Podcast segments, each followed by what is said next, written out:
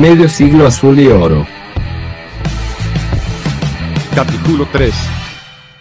Hola, buenas tardes, ¿cómo están? Quiero saludarlos eh, con un gran abrazo a todos los seguidores de, de Terapia Geneise. Y hoy les presento el capítulo 3 de esto que hemos llamado Medio siglo azul y oro. Así que voy a saludar a Ricardo. Hola Ricardo, ¿cómo estás?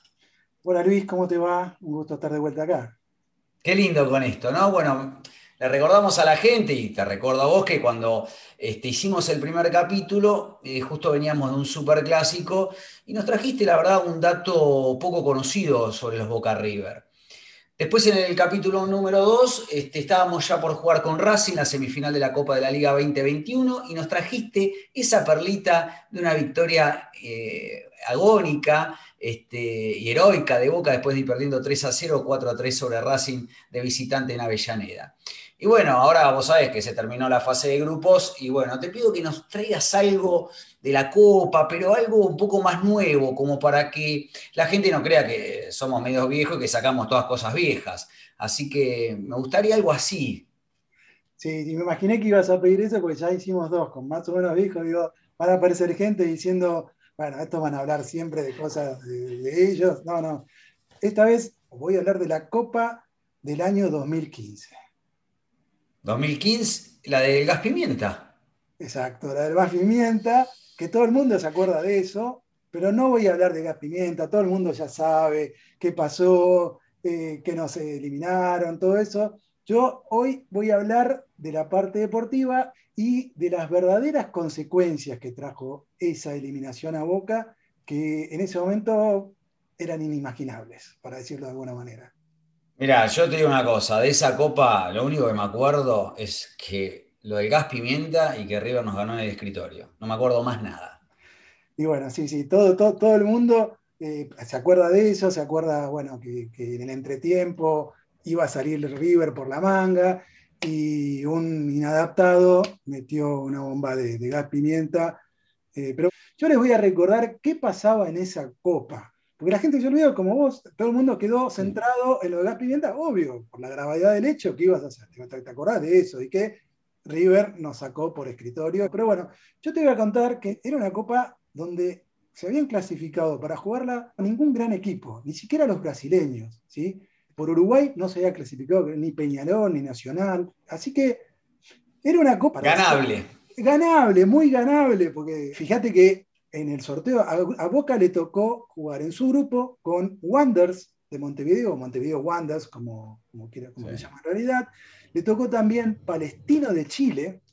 Sí. O sea, no le contó ni con No es de lo más grande, no es ni. ni nada. Y el, el, cuarto equipo del grupo era Zamora de Venezuela. Pero no es que a Boca le tocó el grupo fácil. No había grandes equipos en esa copa. Además de eso, Boca tenía un, un, equipo, yo te di los nombres para que tomes conciencia del equipo que tenía Boca. Estaba Gago, Lodeiro, Pablo Pérez, Caleri, Daniel Osvaldo. Pero yo de, de, eso, yo me acuerdo que el técnico era el Vasquito, Vasquito Robarrena, bueno, claro. el club, muy querido. Bueno, la cuestión es que con ese grupo Boca ganó los seis partidos. Ganó los tres de visitante y los tres de local. Eso es un récord desde que la Copa Libertadores tiene este, este formato de muchos, muchos equipos, solamente uno en toda la historia lo había logrado y fue el Santos de Brasil del año 2007. ¿sí? O sea, ni, ni, Bianchi pudo lograr eso. Ni Bianchi. Ni los equipos de Bianchi. Pudimos lograr de tener el puntaje perfecto en, en, la fase de grupos. Ese año lo habíamos logrado porque teníamos un gran equipo, teníamos un buen técnico, era muy accesible, ¿sí? Con lo cual, habiendo ganado todos los partidos, obviamente Boca clasificó primero en su grupo y el mejor de los primeros. En ese momento no había sorteo. El primero, el mejor clasificado, jugaba con el último de los clasificados de segundo. ¿sí? Claro, el, el primero con el 16. Exactamente, el primero con el 16, el segundo con el 15, ya estaba estipulado. ¿sí? Entonces, a Boca le, correspondía jugar con el último clasificado o el peor segundo. ¿Qué pasaba con River? River, al igual de Boca, le tocó también un grupo fácil, porque todos eran fáciles, todos los grupos eran fáciles. A River le tocó en su zona Tigres de México, que era por ir lo mejorcito, y después Juan Aurich de Perú, ¿sí? y un equipo que se llamaba San José de Bolivia. Sin embargo, con ese grupo, River llegó a la última fecha no habiendo ganado ningún partido. Tenía cuatro puntos nada más, fruto de cuatro empates, ni siquiera le pudo ganar ni a San José, ni a Juan Aurich, no le había ganado a, Juan Aurich de local antes, y le tocaba definir de local frente a San José, a los bolivianos, en, en, el Monumental. Tigres era el primero, estaba ya clasificado y primero. O sea, cualquiera fuera su resultado, terminaba primero clasificado en su grupo. El segundo era Juan Aurich, que tenía seis puntos, y River estaba con un pie afuera. Tenía cuatro puntos y tenía que ganar y esperar que Juan Aurich pierda. Si no, quedaba fuera de la Copa. River ganó su partido, obvio, contra San José local, si no lo ganaba. Y Juan Aurich iba ganando su partido 3 a 2. ¿Sí? Recuerdo. Y lo pierde 4 a 3. 5 a 4 lo pierde. O 5 a 4. 5 a 4 lo termina perdiendo con un Tigre que no ganaba nada ganando ese partido. River obviamente terminó como el peor segundo, con 7 puntos nada más. Boca tenía 18 puntos, primero y número 16.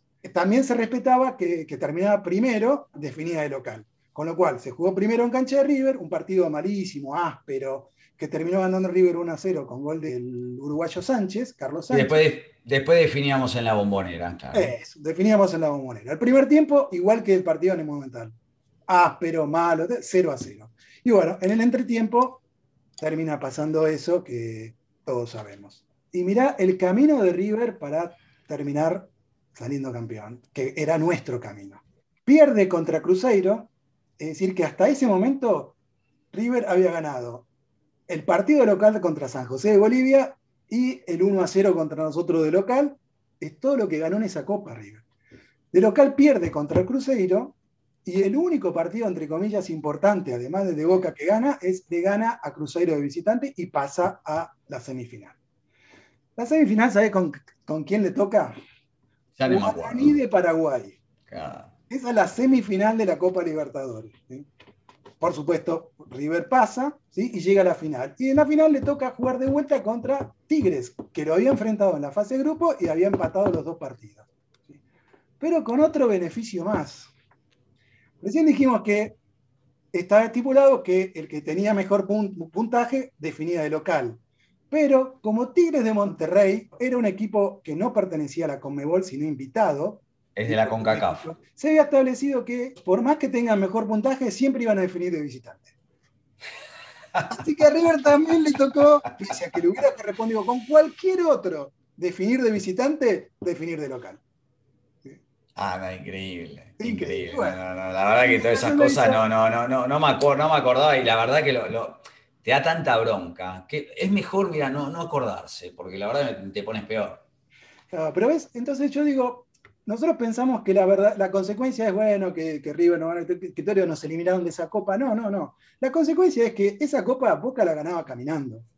Y después, esa es la primera consecuencia. Ya tendríamos la séptima pero la otra consecuencia, la que yo digo inimaginable, si River quedaba eliminado por Boca, como venía la mano, por más que el muñeco Gallardo había ganado el año anterior la Sudamericana, ya había muchos que decían, bueno, viste, pensá, cinco partidos de la Copa no había ganado ninguno, ¿sí? si quedaba eliminado, ya algunos planteaban que tenían que andar buscando un reemplazo para, para un... No, no, no, increíble, no, mira vos, eh, no, no, no, no se puede creer si eso no hubiera existido, si no hubiera existido el gas pimienta, te digo, Gallardo en ese momento dejaba de ser, por, tal vez no con seguridad, dejaba de ser técnico de River, Boca ganaba la séptima y ganaba la octava porque no hubiera habido eh, diciembre del 18 en Madrid. La verdad que un poco me amargaste, porque así que vamos a terminarlo acá. En la próxima te pido que me traigas algo un poquito más feliz para todos nosotros, para todos los hinchas de Boca, porque si no la gente de Terapia Geneise nos va a echar y no nos va a seguir más. Así que bueno, te agradezco, te mando un abrazo bien bostero y, gracias por esta, por esta historia. Bueno, de nada, y si te prometo la próxima una cosa mucho más feliz que esta. Bueno, muchas gracias. Chau, chau, chau, chau.